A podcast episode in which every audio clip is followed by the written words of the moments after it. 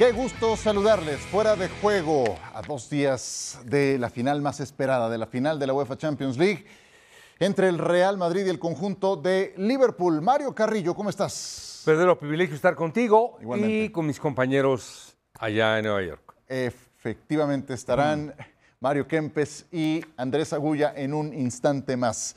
Vamos a escuchar algo de Carlo Ancelotti. Ustedes lo saben, una gran exclusiva de Star Plus es Hugo Sánchez Presenta. Y qué mejor que tener la semana previa a la final de la Champions al entrenador del Real Madrid, a Carlo Ancelotti. Pues es impresionante eh, la cantidad de títulos que has conseguido como técnico y, con el título de Liga del Real Madrid eh, te conviertes en el único entrenador que has ganado en las mejores cinco ligas europeas. Volvemos. ¿Cómo, le haces? Creo, sobre todo, pasión, nada más. Pasión para este deporte que era una pasión desde pequeño y sigue, sigue siendo la misma pasión eh, eh, hasta ahora que tengo más que 60 años. Nada ha cambiado como la emoción que me da el fútbol. ¿Y hasta cuándo tienes pensado tener a, Carlo Ancelotti como entrenador? ¿Te pusiste alguna...? Hasta que me da gusto hacerlo. Eh, ¿Alguna edad o, o, por gusto? No, no, no tengo edad. No, no, tengo edad. Hasta que me da gusto, cierto es que mm, el día que Real Madrid me echa, eh, creo que será va a ser difícil encontrar un club mejor. O sea que estás a gusto y cómodo en Madrid.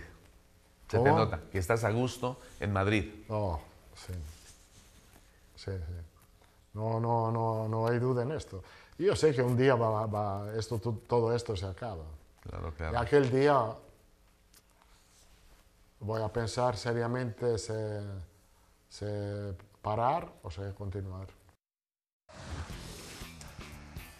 Ahí está Hugo Sánchez en compañía de Carlo Ancelotti. Su segunda etapa en el Real Madrid, campeón de la liga, está en la final de la Champions, se quedó en cuartos de final de la Copa del Rey, la Supercopa la ganó, ha sido un regreso más que exitoso de Carlo Ancelotti. Ya con nosotros Andrés Agulla, Mario Alberto Kempes. Comienzo contigo, Mario Carrillo. ¿Qué ha sido lo mejor de esta segunda etapa de Carlo Ancelotti en el Real Madrid? Sabía que ibas a aventarte unas preguntas de esas. no, pero no me las dijiste desde antes para pensarlas. Ah, bien. Eh, bueno, sensacional. Está, está fácil, ¿no? No. Eso está fácil, ¿no? No. Ahorita lo que ha tenido, por ejemplo, es una consistencia eh, y una dimensión, le llamo a mi dimensión, a que eh, ganas y quieres más. Tienes la mejor estrategia y buscas la mejor. Tienes otra mejor y buscas la mejor vas en contra en todos los partidos, parecen Germain, Sevilla, City, y te levantas en el segundo tiempo, contrarrestas y ganas. Eso es dimensión mental, es lo que le he visto este año en todas las épocas, Ancelotti es ahora. Y, y, por supuesto que podremos sumar algunos otros aciertos que ha tenido durante este año de regreso Andrés Agulla. Estaba en el Everton, Carlo Ancelotti, y digo, no es por menospreciar, pero el Everton se estaba jugando la vida en esta temporada en la Liga Premier y ahora irrumpe de esta forma con uno de los equipos más importantes de todo el mundo. ¿Cuál ha sido el principal mérito de Ancelotti en esta segunda etapa, Andrés? ¿Qué tal, Ciro? ¿Cómo te va? Un abrazo grande, un saludo para Mario y para, y para el campeón del mundo.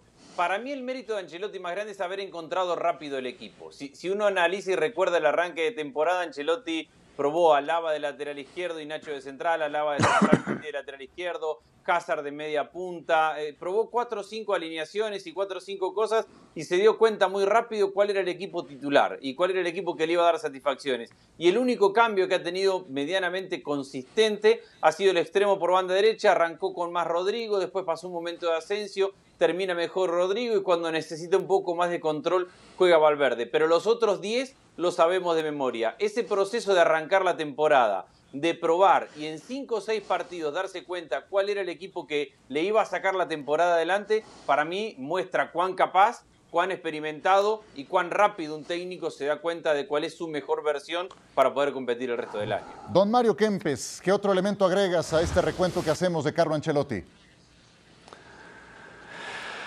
Bueno, ¿qué tal? ¿Cómo les va todo? Bueno, realmente yo creo que uno de los grandes aciertos, aparte de todo lo que han dicho los muchachos, es Antonio Pintos, el preparador físico.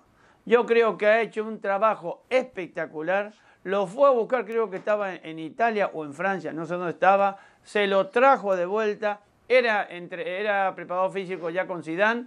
No sé qué problema tuvo con Zidane. Se fue y lo que hizo Angelotti lo trajo.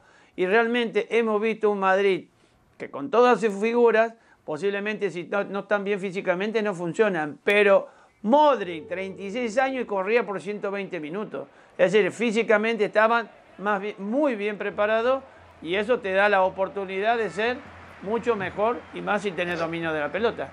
Andrés, cuando hablamos de los técnicos revolucionarios, los mejores de la actualidad, pues eh, de repente como que no se habla mucho de Ancelotti, siempre se manda por delante a Klopp, a Guardiola, qué sé yo, a Tuchel.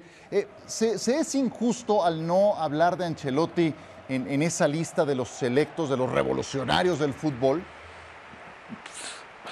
No, yo creo que no se es injusto. Lo que pasa es que se ha dimensionado mucho el tema de que el revolucionario es absolutamente el mejor y no siempre el revolucionario es el mejor. Cada plantel necesita un tipo, una versión de técnico distinta. Ancelotti no es un revolucionario. Recuerden cuando se quedó sin Benzema y jugó con Modric de falso 9 contra el Barcelona, hizo, hizo, un desastre cuando quiso revolucionar. Yo creo que la principal virtud de, de Ancelotti es identificar, ok, este es mi equipo, esto, a esto jugamos y estos son mis intérpretes, y entender el momento de cada jugador para manejarlo y para ponerlo en cada uno de su lugar. Lo que pasa es que el mensaje de revolucionario se hace ver más bonito al técnico, entonces mucha gente confunde que el revolucionario es mejor que aquel que es capaz de llevar adelante un plantel como el del Real Madrid. Revolucionario no es ni va a ser Ancelotti, pero manejar un plantel como este y hacerlo competir al nivel que lo ha hecho competir Ancelotti requiere mucho mérito que a lo mejor un revolucionario no podría tener o no se podría adaptar a este tipo de circunstancias. Sí, y, agrego a lo que dice Andrés eh, Matador, que no nada más hace funcionar esos planteles, ha sabido gestionar su relación con los Florentino Pérez, con los Berlusconi, eh, Uli Genes, eh, la gente de Qatar, del Paris Saint Germain, que tiene sus dificultades. Hombre, también, también en esa relación funciona, fluye Carlo Ancelotti. Es que es una persona muy tranquila, por lo que aparenta, es muy tranquila, no lo conozco. Eh, habla con pausa, cuando a lo mejor eh, está pensando, todos creen que a lo mejor no le sale la palabra, pero no. Él está pensando muy bien lo que va a decir para no equivocarse y no meter la pata. Por eso yo creo que es un entrenador de perfil bajo, con unas, como dice él, unas ganas de ganar, vaya de, juego de palabras, que hasta que no se le vaya ese gustito de seguir entrenando y de seguir ganando, él no lo va a dejar. Y por eso yo creo que ha aceptado no solamente por la gente que él dirige, sino también por aquellos que lo quisieran tener. ¿Cómo describirías, Mario Carrillo, a Ancelotti en ese liderazgo que maneja? Eh, porque no es un tipo de aspavientos, jamás verás que lo expulsen de un partido, que se encare con un árbitro. Eh, ¿Cómo, eh, definirías el liderazgo de Carlo Ancelotti, que ha sido muy productivo? Es un entrenador, bueno, viene del Everton, ¿sí? Viene del Nápoles, que no le fue bien. Ahí tampoco. Pero es un estratega, estratega eh, extraordinario. pero te voy a decir por qué. Primero, eh, ahorita lo que decía Andrés, que es eh, muy agradable lo que dijo, yo lo quiero aumentar, ¿sí? el encontrar a Valverde como uno de sus principales equilibrios que fortalecen el medio campo Casemiro Cross Modric por Valverde. Encontró a Vinicius como todos. Es que Cristiano, ¿por qué se fue Cristiano cuando llegó Vinicius? Y lo que ha evolucionado Vinicius, Dios mío, es extraordinario lo que es Vinicius. Y se eh, conformó, se unió a Benzema de una manera fantástica. Le cambió la distribución a los volantes. Por ejemplo, ahora, ahora Modric juega atrás de Benzema. Ahora ya Casemiro Cross, eh, más o menos centro izquierda, centro derecha, lo ayuda por la derecha Valverde pero tiene más libertad Modric, ¿sí? Entonces, potenció a su mediocampo, tuvo y encontró a Vinicius como algo extraordinario, porque la verdad que eso fue afortunado Creo y que- encontró a Valverde. Y creo que Vinicius es uno de los principales ejemplos del trabajo de entrenamiento. O sea, tú ves a Vinicius antes de Ancelotti y lo ves después de Ancelotti, pasada una temporada, y te das cuenta que sigue siendo tan desequilibrante como antes, pero que toma mejores decisiones. Y eso es algo que pules en los entrenamientos. Sí, él, él encontró eso. Esos dos jugadores, para mí, Bueno, y fueron- Benzema. O sea, estaremos de acuerdo que Benzema eh, va- eh, Benzema, bueno, ya teníamos tiempo que lo había hecho Benzema, Sí. por eso no lo menciono. Ok. Pero eh, también, por supuesto, que creció mucho Benzema como asistidor y como goleador. Pero Vinicius, eh, profundo, como, como pocos, es titular de la selección brasileña. Valverde, titular de la selección uruguaya. Es decir, fíjate nada más cómo potenció. Y después, eh, no me digas, por ejemplo, lo de Courtois es fantástico. Eh, una evolución de Courtois como en lo mejor. vas línea por línea y encuentras Y- muchos ejemplos. no, y espérame, y los suplentes. Nada más, yo nada más vi jugar a Nacho contra el Manchester City y la verdad que me quedé con el ojo cuadrado porque yo vacilo a mi compañero Ricky Puch, que es, lo ama a Nacho. Digo, este no puede jugar ni. Cuando estaba, un día estaba toreando, yo dije, Está mejor, es mejor torero que jugador. Un día le dije, fíjate qué atrevido.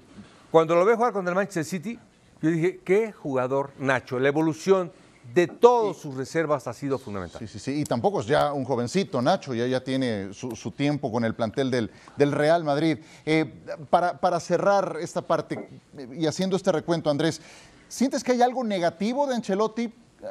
Ya, ya hablabas de eso que le pasó contra el Barcelona, cuando intentó esa suerte que eh, le explotó en las manos de manera grave. ¿Hay algo más que puedas agregar dentro de la parte del lado B de Ancelotti? Sí, a ver, eh, yo creo que un equipo como el Real Madrid debería ser capaz de controlar mejor su destino y sus partidos. Y es verdad que lo ha tenido en la liga, pero si analizamos el paso por la Champions tendremos que decir que ha tenido ráfagas, momentos, eh, el Bernabéu, la historia, la grandeza, el peso, las un montón de cosas, pero en las tres eliminatorias que ha tenido mano a mano no ha controlado el juego, no ha llevado adelante el partido y no ha sido el protagonista desde, llevar adelante el juego. Ha sido reaccionario y casi milagroso, que requiere muchos méritos, pero uno viendo al Real Madrid seguramente debería tratar de plantearse un equipo que sea dominante a donde juegue y contra quien juegue. Y no lo fue ni contra el Paris Saint-Germain, ni contra el Chelsea, ni contra el Manchester City. Pero todo esto queda en, en una segunda página cuando en la primera tenés soy campeón de liga y juego en la final de la Champions. Entonces pasan a ser detalles de forma que me parece que al Real Madrid le, debe- le corresponderían sacar adelante en un mejor escenario. Sí, hay, hay mucha épica en el camino del Real Madrid. En cada una de esas eliminatorias que hace el recuento Andrés, pues fue inferior, fue dominado por sus rivales durante amplios ratos de cada uno de los partidos. En fin, el tema es que están en la final y están en su elemento, están en sintonía de la Champions. Escuchemos a Klopp y ahora hablamos del estratega de Liverpool. I don't believe in revenge. I don't think you. But, I understand it as well. So it's not I just but don't believe. it. I don't think if you ever heard that. Sorry, that revenge is a fantastic idea. Oh yeah, that's good. Yeah, but we also I understand it, but I'm not sure it's the right thing to do. And for us, it's I understand um, that more what Mo said that he said I want to put it right. That's I want to put it right. In Germany, we say you always meet twice in life. So, and it, that sounds more as a threat than it actually is. It's just like behave better in the first moment because if you meet again, yeah, you will get the reception. And don't say um, uh, or the reaction. So um, it's all fine between me and us and Real Madrid. It's a, a football game on the highest level, um, and if um, if the yeah whoever thinks it's a good idea to to give us the opportunity to win it this time, I think it would be a great story. Um, but it will not happen because what happened in 2018 just will happen if we make the right decisions on a pitch, and I hope we can do that. Muy bien, pues ahí está Jürgen Klopp. Siempre, siempre hay algo que llevar a casa después de una rueda de prensa suya. Como técnico del Liverpool, vean todos sus logros. Y todo parte, hay un antes y un después de Klopp tras aquella final de Champions que perdió ante el Real Madrid. Ahí se hablaba de la cantidad de finales que había perdido Jürgen Klopp eran seis, si no me falla la memoria, hasta esas alturas. Y después ha empezado a, ganarlas y a liquidarlas. Ya en esta temporada superó dos y ahora va por la tercera. Eh, comienzo contigo, Matador. ¿Qué es lo mejor de Jürgen Klopp como entrenador? Yo creo que deja hacer a sus jugadores. Es decir, yo, vamos a empezar. Cuando él da la charla técnica, explica más o menos a sus jugadores lo que él quiere para su equipo. Después el resto, deja que los jugadores sean libres dentro de la cancha, con toda la libertad de movimiento para irse adelante, el, delantero que baje a ayudar a los compañeros. Es decir, es es un técnico liberalmente, digamos, de pensamiento que permite a sus jugadores disfrutar dentro de la cancha y no estar como autómatas o como muñequitos que hacen solamente lo que hace el técnico o lo que dice el técnico. Por eso yo creo que una de las virtudes de Klopp, y aparte que, creo que con, con Carleto Angelotti no tiene mucha diferencia, también aparenta ser bastante tranquilo. Hay momentos que se le cruzan los cables, pero aparenta ser bastante tranquilo. Sí, ah, creo que podemos agregar más elementos a esto que dice Mario, que deja ser a sus futbolistas también dentro de un sistema bien definido. ¿Qué, más agregas, Mario? Eh, es un entrenador creativo. Eh, a todos se nos cruzan los cables, eso sí es consistente. con las pulsaciones a tope. A todos se nos cruzan los cables. Eh, a mí me lo han dicho varias veces. Menos Angelotti, Angelotti no. Angelotti no, es el que menos, pero de repente se le nota cuando está mascando el chicle a mayor velocidad. Cuando marca el chicle ahí noto eso. Pero es un entrenador que, por ejemplo, esa libertad que es importante que dice mi tocayo, Mario, perdón, Mario Kempes, eh, en Mané es un jugador que baja a armar la otra línea de cuatro. Firmino o Diego Llota, quien juegue, lo hace como un centro delantero retrasado o falso que ahora le llaman. Y su delantero más creativo es Mohamed Salah el triangular con esas piezas. No cualquiera hace la función de Salah. Manuel no puede jugar como Salah. Eh, Salah no puede jugar la posición de Mané, no puede ir hasta atrás como Mané, sino que específicamente tienen esa función y ha encontrado en ellos esa calidad. Sí, eh, si tú comparas, Andrés, el, Liverpool de Klopp que perdió contra el Real Madrid, eh, el de hoy tiene más herramientas para ganar los partidos. Eh, entonces, bueno, me, interesa también escuchar tu punto de vista. ¿Qué más agregas a eso que calificamos como lo mejor de Klopp como entrenador? A ver, yo, y con todo respeto ante un técnico y un campeón del mundo, difiero un poco en, esto de la libertad de Liverpool. Yo creo que el gran mérito de Klopp es que logra que un grupo de estrellas, de jugadores de primer nivel, se rindan ante su sistema y, ante su forma, porque el equipo de Liverpool juega a lo que Klopp quiere, no a que el jugador sienta de su inspiración o, ande suelto por la cancha libre de, de, andar por donde quiere. Todo lo contrario, creo que Klopp lo tiene muy bien pensado, muy bien diseñado, muy bien trabajado y que hay momentos y lugares de la cancha donde le permite la individualidad, la, sorpresa, la creatividad al jugador, pero en general es un equipo que entiende muy bien qué hacer, cómo moverse para cada momento del partido. Y de aquel Liverpool a este, yo creo que ha ganado un poco de pausa también, que ha entendido Klopp que no pasa por ir todo el tiempo a 200 kilómetros por hora, sino que hay momentos donde también se puede tener la pelota en el piso y ponerle un poco de pausa al, al, partido. Entonces, yo creo que la libertad la da en determinados momentos, en algunos lugares donde se lo permite a algunos jugadores pero lo demás es convencer con su forma de trabajo y con los resultados a la vista a un grupo de estrellas que si siguen su sistema y su forma, el equipo juega bien al fútbol. ¿Y sientes que ahí está también la clave de este club que llegó a acumular seis finales consecutivas sin coronarse, siendo la sexta aquella contra el Real Madrid? y después al año siguiente ganó la Champions. Luego ganó dos Copas de Inglaterra en esta temporada. ¿Sientes que ahí está la diferencia en el club que ahora empezó a ganar finales? Eh, yo siento que gana finales porque él ha evolucionado como técnico y ha entendido, entre otras cosas, esto que te decía recién, él, definía sus equipos como heavy metal. Entonces, sin importar las circunstancias, sus equipos tenían que jugar a 2.000 kilómetros por hora, presionar, recuperar, tocar rápido, generar situaciones, volver a recuperar, ir a presionar. Y, creo que entendió que el fútbol también tiene otras fases y que si bien hay momentos de vértigo total, también hay momentos donde hay que parar la pelota, también hay momentos donde hay que tocar para los costados, también hay momentos donde hay que hacer una pausa y esa creo que es la evolución de Klopp eh, pero básicamente la idea es la misma, de, un equipo ofensivo, dinámico, rápido, al cual le ha ido aprendiendo y le ha ido sumando este tipo de cosas. Así como Guardiola, que era de posesión permanente, ha sumado cierta verticalidad en algunos momentos de su juego. Creo que, que es la evolución de todo técnico. Eh, sostiene alguien como Mourinho, eh, Mario, que las finales no hay que jugarlas, hay que ganarlas, punto. Eh, tú sabes lo que es jugar una final, tú fuiste campeón con el, con el América. ¿Qué, ¿Qué, es eso que hay que tener en un juego de esta naturaleza para, para no dejarlo ir?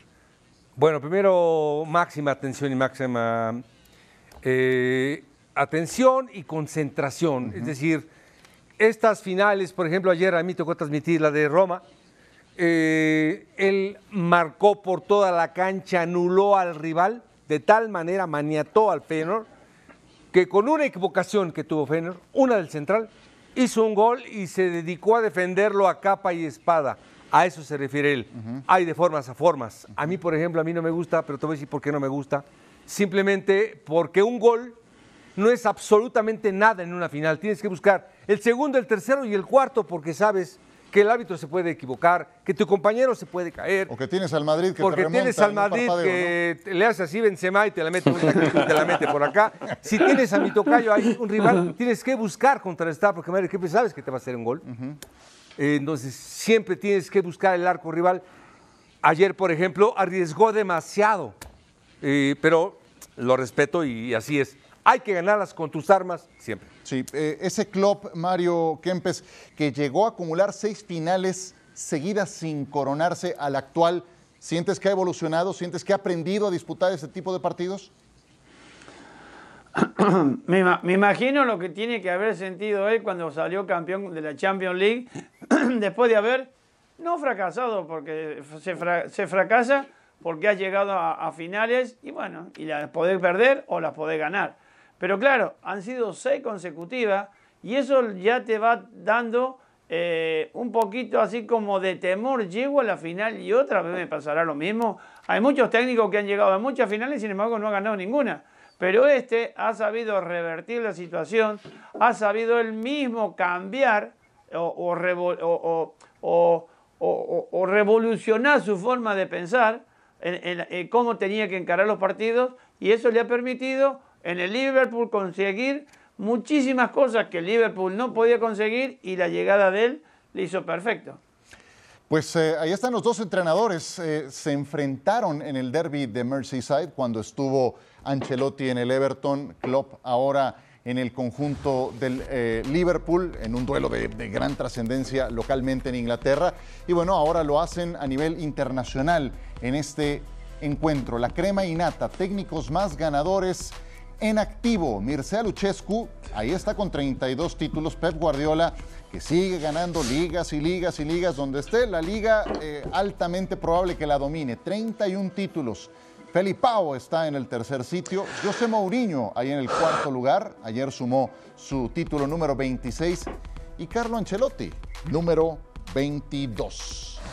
Y esto nos lleva a hacer esta dinámica. ¿Quién es el mejor entrenador?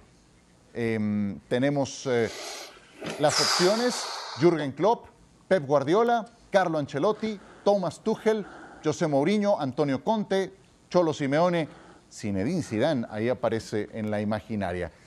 Me van a decir del 3 al 1 quién es el mejor entrenador de la actualidad. Y comienzo contigo, Andrés Agulla, venga, por orden alfabético. ¿Y yo por qué? Yo toda mi vida con este orden alfabético he pagado, he pagado el precio desde la escuela. Número uno, Guardiola. Eh, porque creo que. Bien. Número uno, Guardiola. Creo que, es fácil explicarlo. Ha sido un revolucionario. Le da identidad a sus equipos, gana, juegan precioso. Número dos, Klopp. Eh, porque motivos bastante parecidos a, los de Guardiola. Eh, son equipos de su gusto, de su trabajo y que representan la idea clara del técnico. Y tengo cierto problema para elegir al, tercero. Me voy a quedar con Sidán, porque al final de cuentas ha logrado navegar una tormenta que lo ha llevado a, conseguir títulos importantes. Y, lo voy a poner en el lugar número 3 por eso. No, no creo que sea ni un revolucionario, ni un técnico que vaya a marcar mucho más que, que, lo que ha conseguido, que es ganar títulos. Eh, pero lo voy a poner número 3. Pero admito que tengo problemas para elegir al 3. Wow, por encima de Ancelotti, de Ancelotti que ha ganado las cinco, en las cinco Sí. ligas más importantes. De quien le ha aprendido. Claro, en todo caso ahí está el Y de maestro. quien le ha aprendido, porque al final de cuentas estaba al lado. Ahí, Claro. Sí, y ahí tienes al maestro también disponible, pero elige al alumno en el tercer sitio, un Zidane que seguramente muy pronto volverá a las eh, canchas como entrenador. Mario Kempes, vamos con tus tres mejores entrenadores. Te repito, Klopp, Guardiola, Ancelotti, Tuchel, Mourinho, Conte, Simeone Bueno. o Zidane.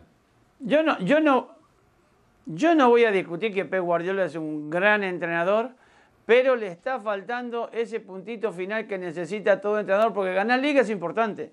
Llegar a cerquita de la final es importante. Pero la Champions League hace muchos años que no está jugando una final. Y estuvo en el, en el, en el Bayern Múnich, que no, no es un equipito de barrio, y está en el City, y no es un equipito de barrio. Y sin embargo, todavía no puede conseguir otra vez llegar a una final de Champions. Y eso es para mí preocupante. Y no niego que es uno de los mejores entrenadores. Por eso lo voy a poner en el número 3. Tres. En el número 2 lo voy a poner en el 3. Muy bien. En el número 2 lo voy a poner a Jürgen Klopp. ¿Por qué? Por todo lo que dijo Andrés y de todo lo que hemos hablado en este programa. ¿Para qué vamos a seguir agregando cosas? Y en el número 1 lo voy a poner a Carleto Ancelotti. Venga. ¿Por A- qué? Venga. Perfil, perfil bajo. Y mira, también estaba a punto de ponerlo al Cholo. ¿eh? Al Cholo Simeone, que no ha ganado nada de la Champions, pero ha llegado a dos. Ha, ha salido campeón con el Atlético de Madrid. Y no podemos comparar el Atlético de Madrid a los grandes monstruos que están dirigiendo otros equipos. Y sin embargo, el Cholo ahí ha estado siempre. ¿Qué criterio involucraste, Matador, para darme este top 3? ¿Títulos, estilo de juego Sí. o algo más? Yo creo, yo creo que la, tranquilidad en un entrenador es importante. No la tranquilidad que se siente en el banco y está como una marmota ahí y no dice nada. No. Yo creo que hay, hay que no, no, hay que tener mucha capacidad para no demostrar los nervios que llevas por dentro para no perjudicar a tus jugadores. ¿Por qué? El solo hecho de que el jugador vea la que se desgañota y que grita el técnico y a ver qué hace para mejorar, eso no favorece. Por eso yo creo que una de las grandes condiciones que tiene Ancelotti es la tranquilidad, o a veces demasiada tranquilidad, pero él sabe con los, con los bueyes que hará. Y él sabe que ha salido campeón con el Madrid esta temporada en la liga, porque ha sabido manejar los tiempos, ha sabido manejar el equipo, ha sabido ordenar un poquito la casa, porque fíjate que Vinicio, Vinicio un jugador que prácticamente eh, así- cantaba el gol antes de hacerlo, y sin embargo ahora lo hace y después lo canta. ¿Tienes tu podium listo, Mario? Sí, es bien difícil. Es muy difícil, pero ahí voy. Para mí el número, el número tres, y la verdad que me duele dejarlo en tres, es Ancelotti. Por lo ganador que es. Un entrenador que juega a ganar en cualquier liga del mundo y lo ha ganado. Bueno, medalla de bronce Sí, bastante. la ha ganado. Ok. Eh, ahora, como un entrenador, porque lo vi entrenar a Guardiola. Guardiola es fantástico, eh, agradable, eh, atacante, siempre explota a los centrales, siempre busca atacar a los volantes defensivos. Pep, tú dos, El número uno, dos. Sí. Guardiola dos, Klopp el número uno. Klopp, el número uno. Sí, número uno.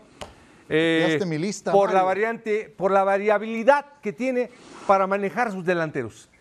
Juega uno por la derecha, otro por la izquierda, pero la profundidad que tienes siempre la ha tenido, la tenía con el Dortmund, con Goetze, Goetze, Lewandowski y Royce. Tenía exactamente la misma triangulación, la misma característica parecida, similar a lo que es este equipo de Liverpool. Me llama la atención, solamente Andrés Agoya dejó fuera del podio a Carlo Ancelotti eh, y Zidane incluido. Bueno, a- admitió Andrés que le conflictuaba esa medalla de bronce, pero sí muy definido en Guardiola 1, Jürgen Klopp número 2.